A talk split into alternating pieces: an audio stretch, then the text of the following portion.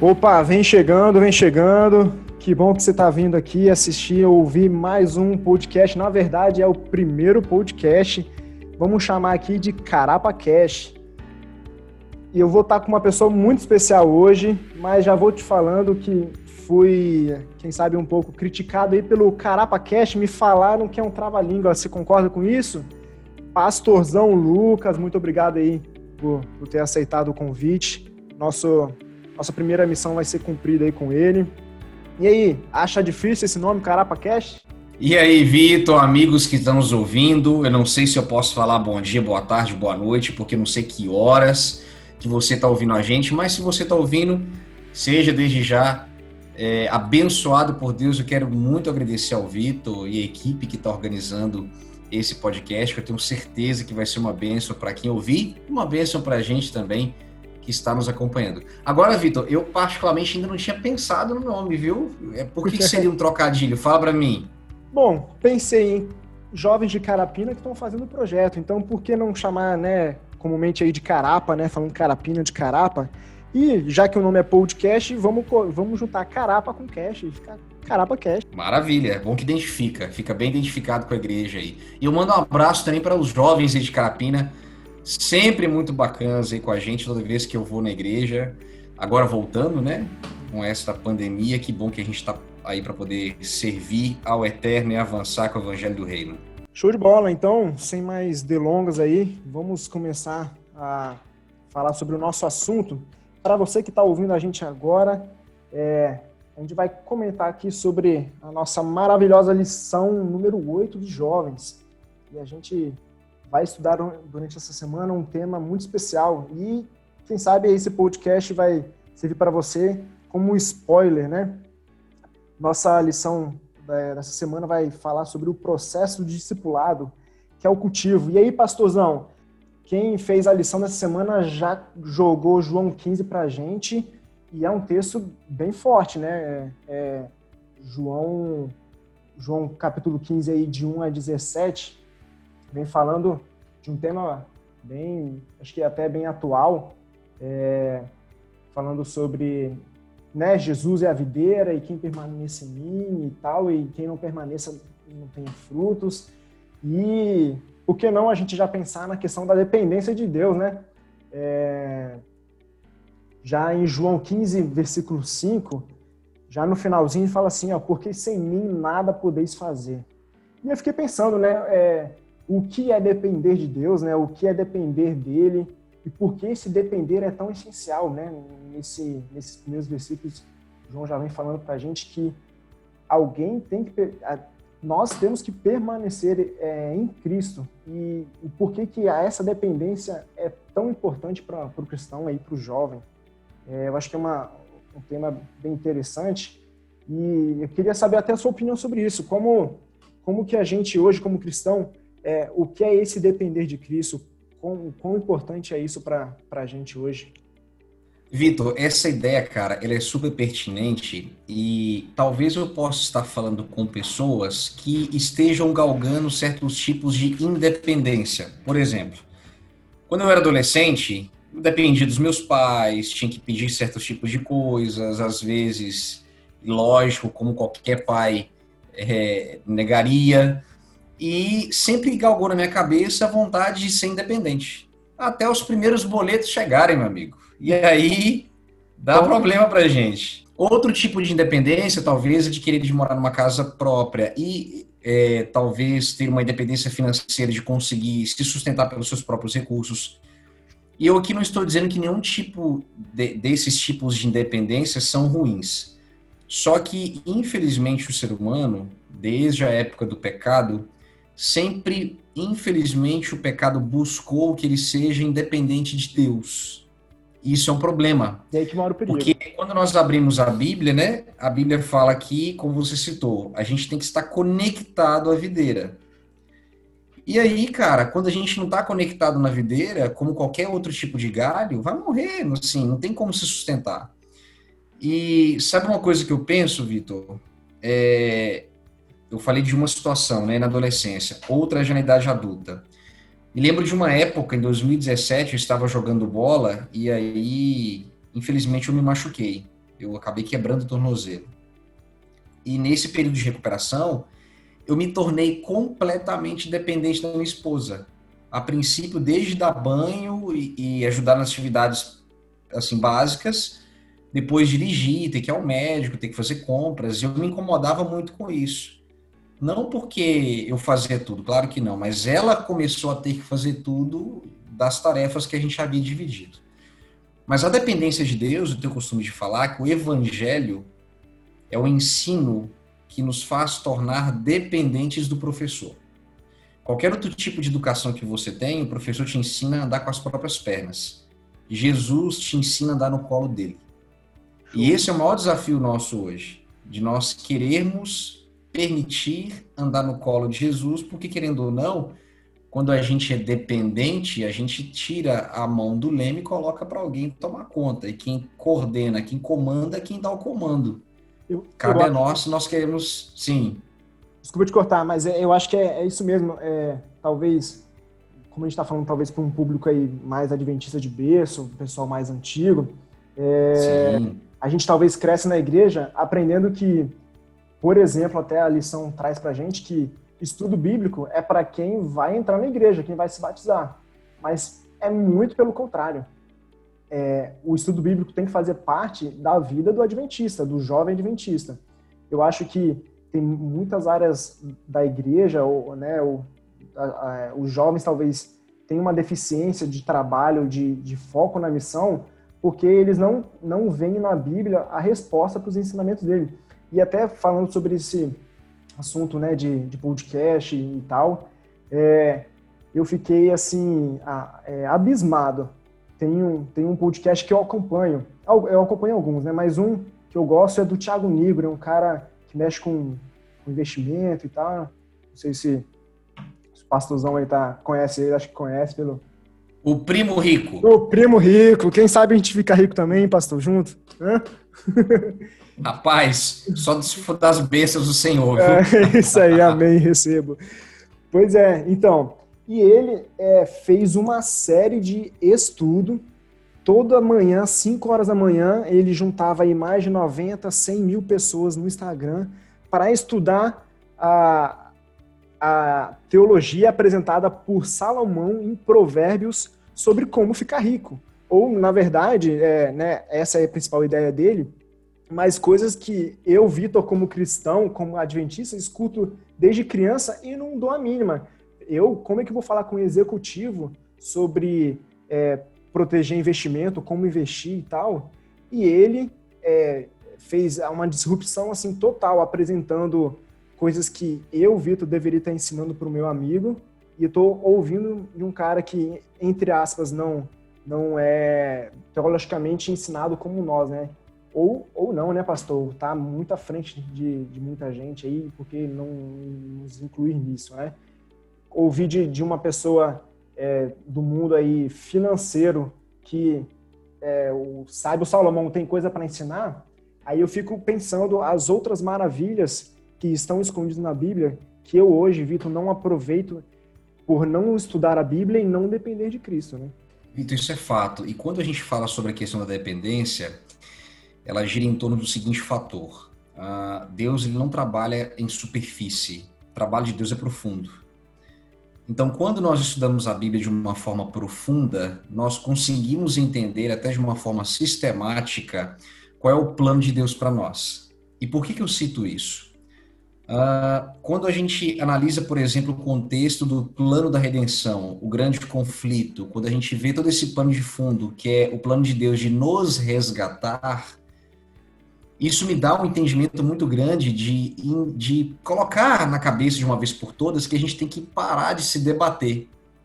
A gente fica preocupando com coisas tão superficiais que acontecem na igreja, sendo que a gente poderia investir nosso tempo, nossos recursos, nossos talentos em uma profundidade bíblica.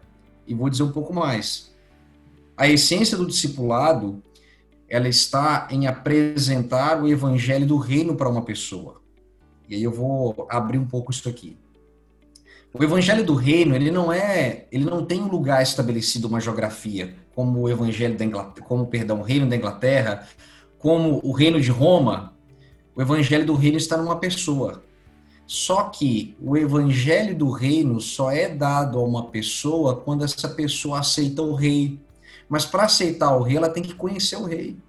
Então, nós precisaríamos ter em mente que para eu entender e aprender e praticar e para que a palavra me transforme, para eu deixar de achar que sou um tronco e, e ser apenas um galho, eu preciso me voltar às escrituras. A própria palavra de Deus diz que a Bíblia tem poder para transformar caráter. Só que a aceitação disso, o estudo, o entendimento, ele tem que partir de mim. Então, o estudo da palavra, e aí vendo como Jesus tratava as pessoas, é de fundamental importância para poder entender. Quando eu falo profundo, eu não quero dizer longo. Porque tem certos tipos de sermões, Vitor, que eu escuto que demora 10 minutos, mas que são mais profundos do que uma pregação de uma hora, por exemplo. É isso aí. A, a lição até comenta isso, né? Ela tem uma frase que eu achei muito impactante, que a gente devia dar mais ensino bíblico do que sermões, sermões, né? Não digo aqui que a gente tem que parar de, de pregar, mas é a questão do que você comentou agora, é de ensino bíblico. Será que eu lá na frente falando 30, 40 minutos estou realmente ensinando a Bíblia, o que a, realmente a Bíblia tem para oferecer para a gente. E eu acho que o que falta também, eu trazendo para a juventude, né, a gente está aqui para essa temática, é, eu acho que está faltando no jovem, pastorzão, é a questão da, do amor à Bíblia, à causa cristã. É, eu acho que a gente só vai se conectar com isso, infelizmente, quando algumas pessoas do mundo começarem a falar isso. No mundo, eu digo assim, entre aspas, né? Porque há quanto tempo a igreja adventista, tomando um exemplo, pregou sobre a verdade alimentar e tal, e somente hoje, com essa cultura fitness, com essa, é, essa esse boom que teve, né, o se alimentar bem, é que membros da igreja adventista estão preocupados agora com a alimentação, cortando refrigerante, cortando fast food. E por que não, antes, eu, jovem, eh, não voltei meus olhos a essa verdade, não aceitei essa verdade, porque achei, por exemplo, que é careta. Eu falar de Bíblia com, com outras pessoas, não. Fulano faz doutorado, fulano tem MBA, trabalha comigo, como é que eu vou falar de Bíblia para ele? Mas não é isso, quando a gente, é, até usando o exemplo aí minha morena, né? Eu amo demais minha morena. Eu, eu não importa com quem que seja, eu vou falar dela vou falar bem dela, vou comentar dela, porque eu não importo qual opinião que a outra pessoa tem.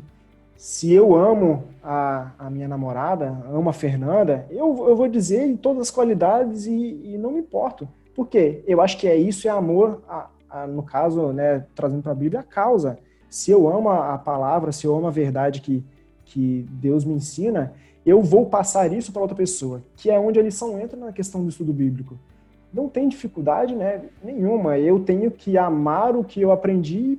Tô achando que você aproveitou para fazer uma declaração aí, hein, rapaz. Sempre, né? Sempre a deixa aí, né?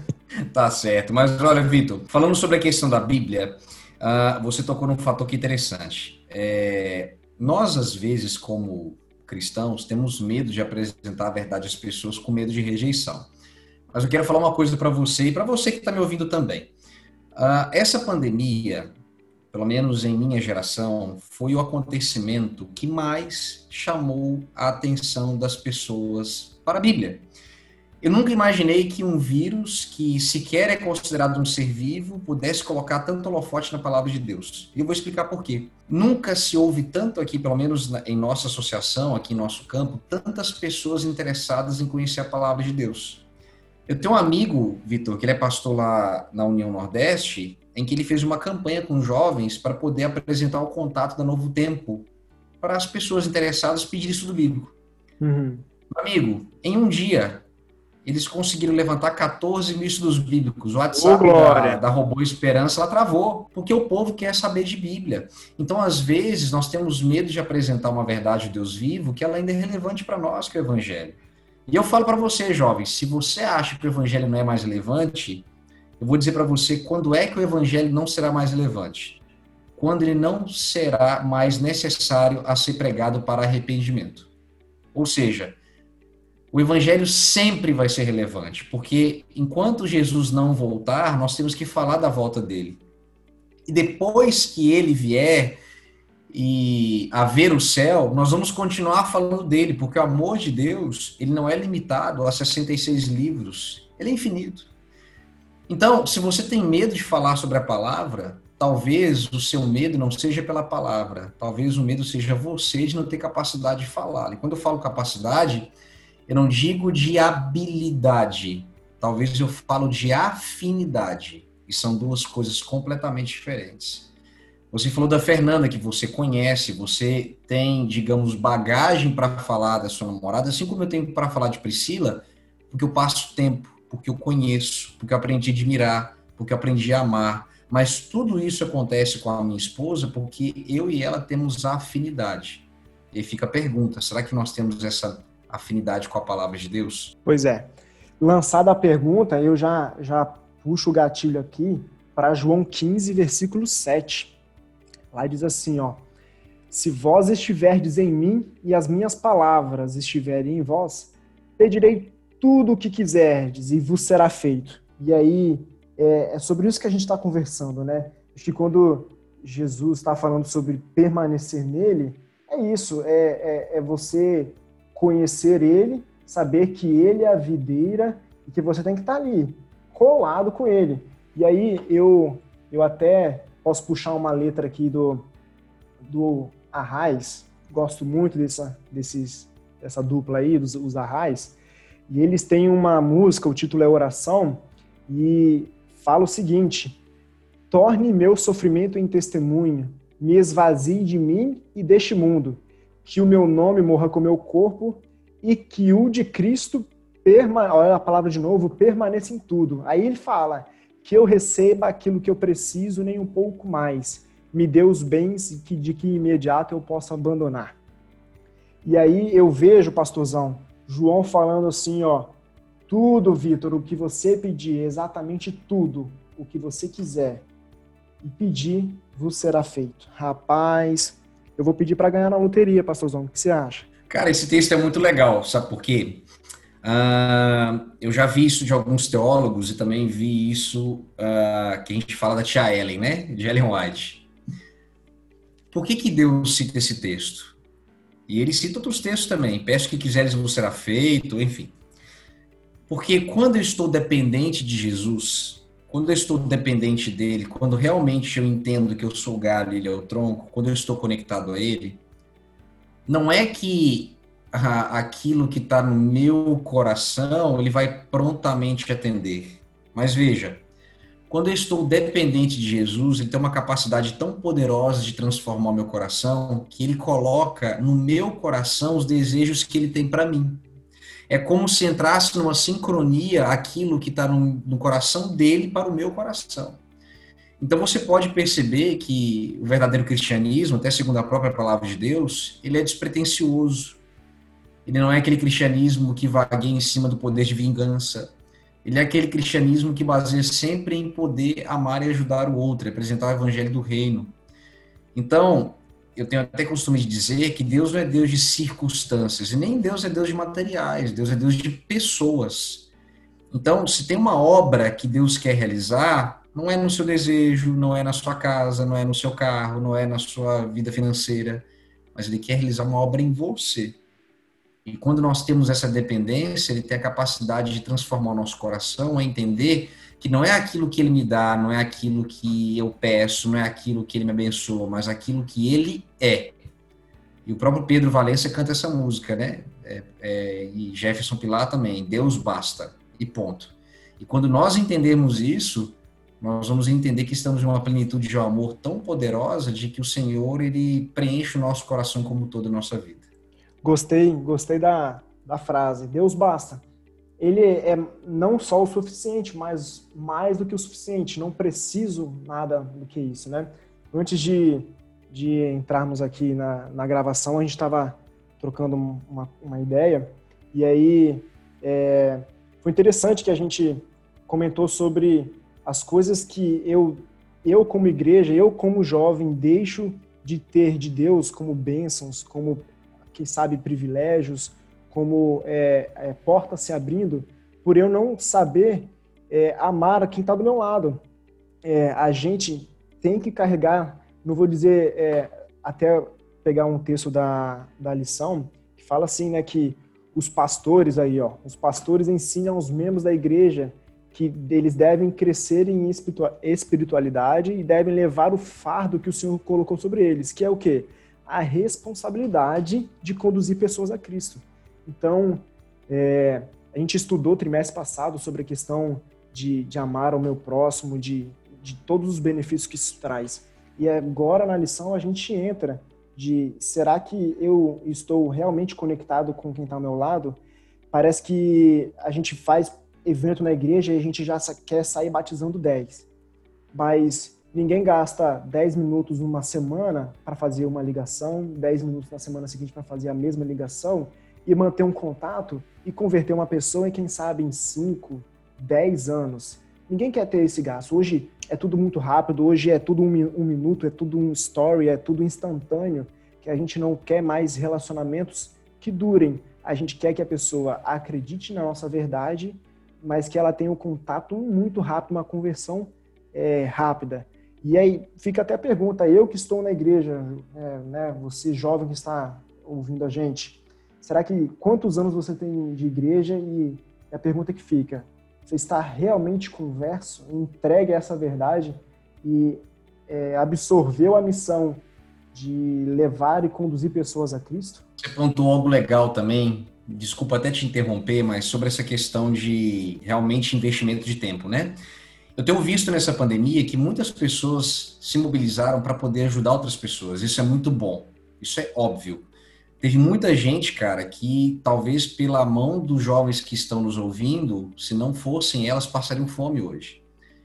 Mas tem um detalhe nessa brincadeira. Como eu falei para você, o evangelho do reino só é conhecido e aceitado se houver o conhecimento do rei. E eu tenho visto muitas pessoas que se mobilizaram em fazer tarefas um tanto quanto rápidas, que não sejam desimportantes, mas que restringia o trabalho ou falava que a missão se resumia em entregar um alimento.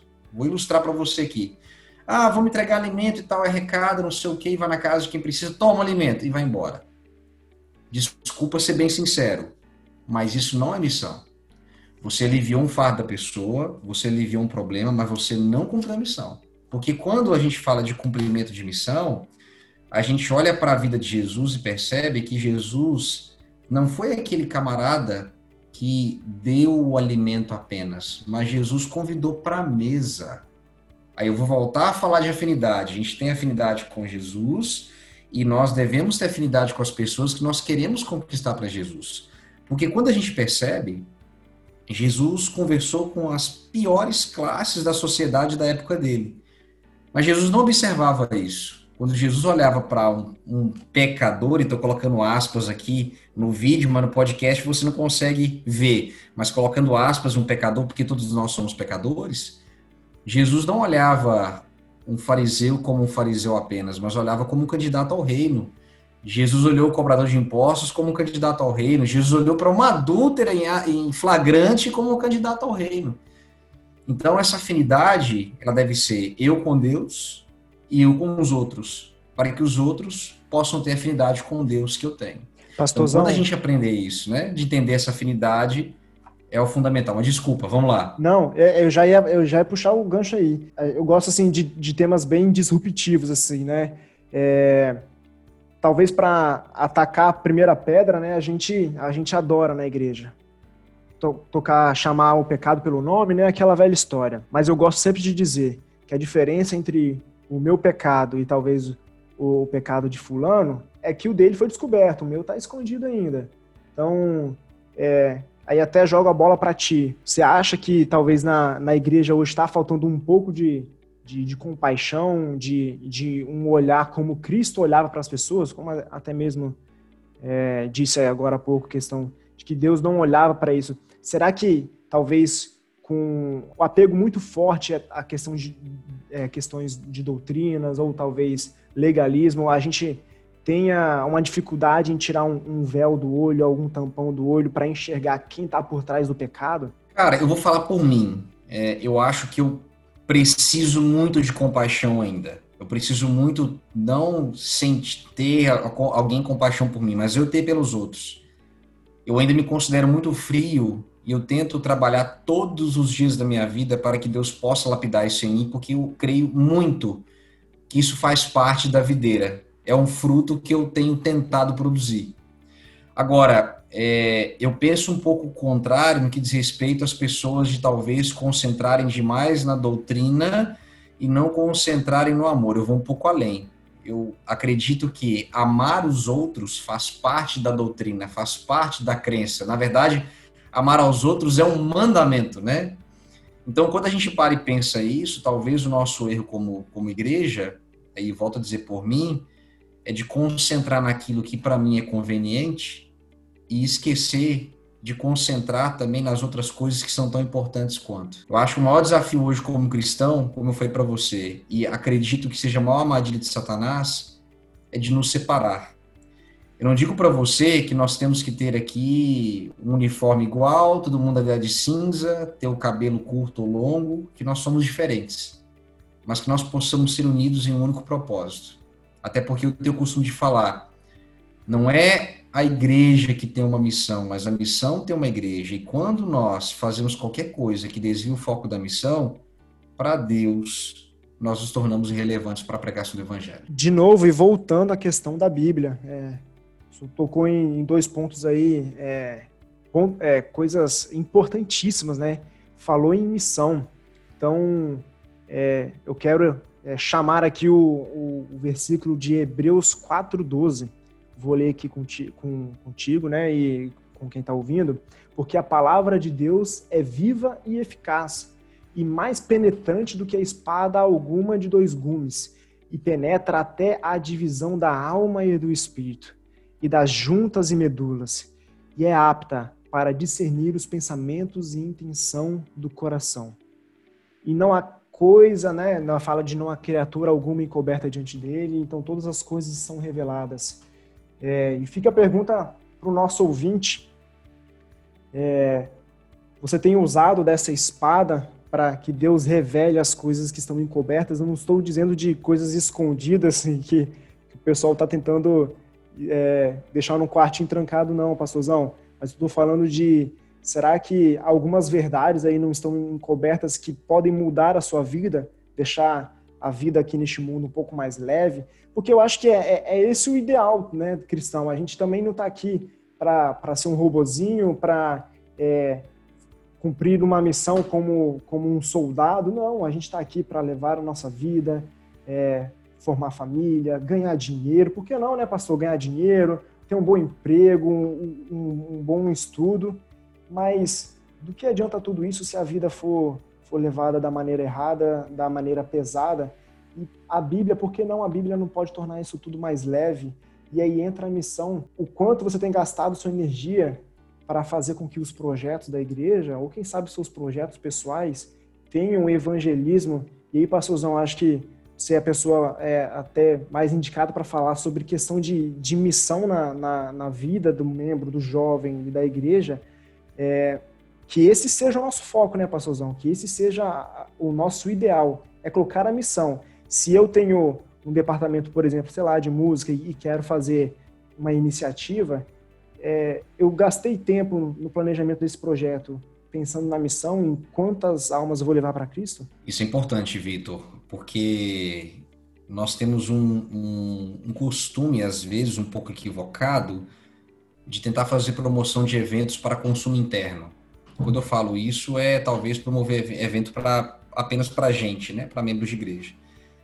E por favor, o que eu vou dizer aqui, eu não quero dizer que nós devemos apenas pensar naquele que não está na porta para dentro mas nós devemos também pensar naquele que está na porta para fora. Então, quando for fazer algum evento, é para alimentar espiritualmente o membro? Cara, ótimo, maravilha.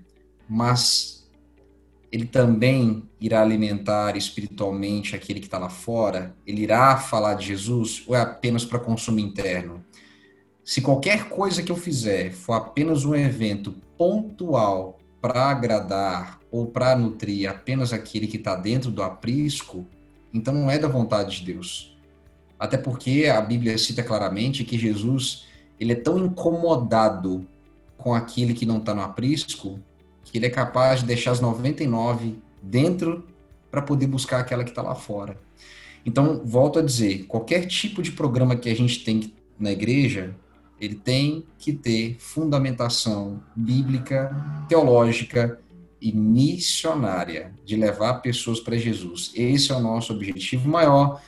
Essa é a nossa função aqui na Terra. Eu tenho o costume de falar, Vitor, que nós não somos ah, profissionais em cada área, nós somos missionários disfarçados.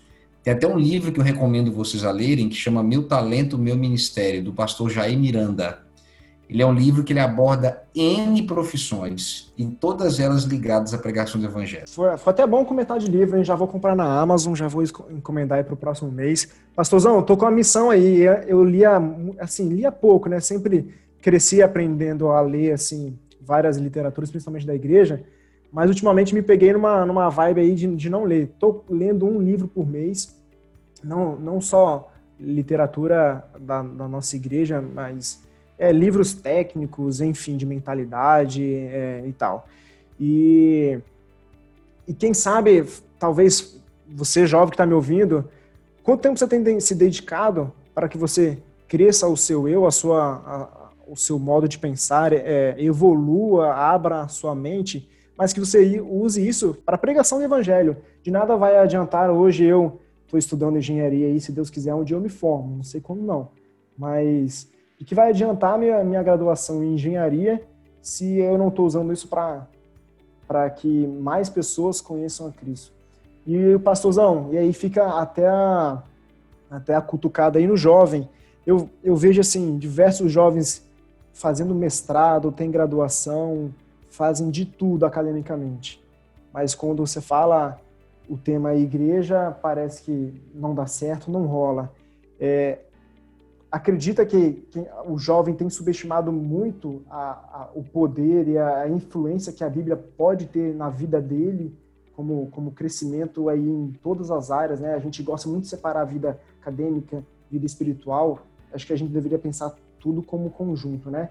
Você acha que a gente tem subestimado muito o poder da, da palavra de Deus? Cara, eu acho que sempre foi assim, infelizmente, porque a gente tem percebido que a, a nossa igreja como um todo, ela tem um público jovem muito forte, um público jovem poderoso, em que eu tenho plena convicção que, sendo permitidos e já estão sendo permitidos, usados por Deus, maravilhas ainda hão de acontecer. Na verdade, esse contexto é profético, né? Quando a gente trata com respeito à, à veracidade laodiceana, mas isso não é, faz com que eu me conforme com isso. Ah, a Bíblia fala que eu vou ser morno, então eu vou ser morno mesmo. Não, nós temos que partir para cima. Não é pelo fato de eu achar que sou mais um que eu não posso fazer diferença. Então, você jovem que me ouve, você adulto, é, o evangelho ele foi dado para que todos nós pudéssemos pregar, isso cada um com o seu dom.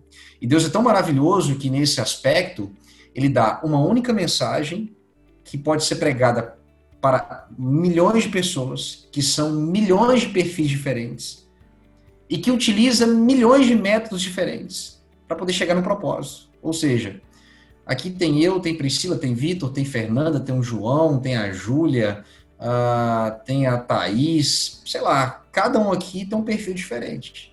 E cada um aqui é dotado de um dom diferente para que possa utilizar uma metodologia diferente para chegar num propósito, que é aproximar as pessoas da cruz.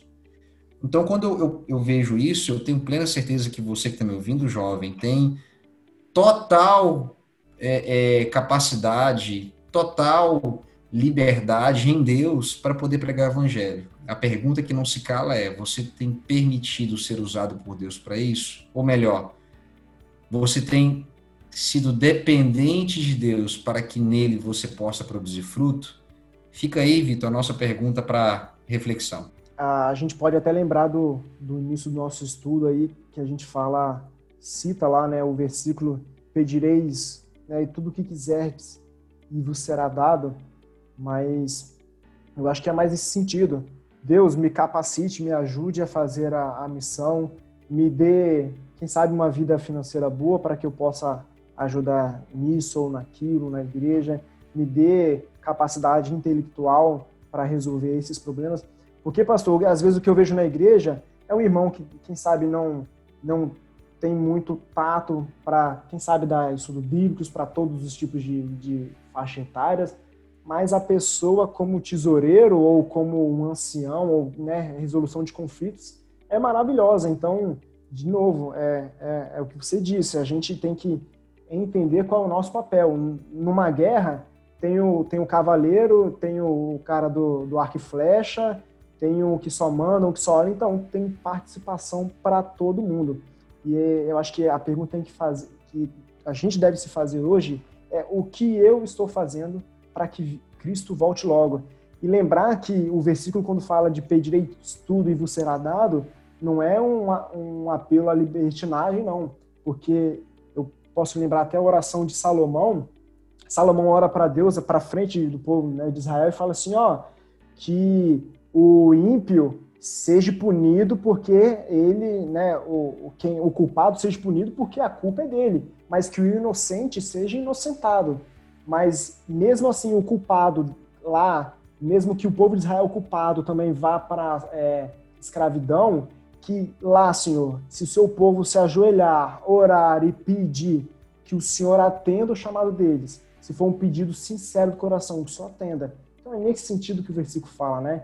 Que tudo que pedires é, vos será atendido, mas é sempre em prol da salvação do outro. De nada vai adiantar nossa, nosso encontro semanal se a gente não criar um movimento de mudança. É, já talvez, pastor, já, já deu a hora da gente ficar sentado no banco. Quem sabe qual a nossa atitude de daqui para frente de trazer uma pessoa para Cristo ou de, de levar o evangelho à frente. É isso aí, meu amigo. O jovem que é jovem, ele não se contenta em ficar apenas sentado no banco. E quando você for convidar um interessado, que você não convide ele para um evento, que você convide ele para a mesa, ou melhor dizendo, convide ele para a sua vida, que é o plano de Deus que ele tem dado para cada um de nós. É isso aí. E de novo, convidar para a mesa, adora almoço na casa do irmão, né? Comer uma sobremesa, ninguém nega.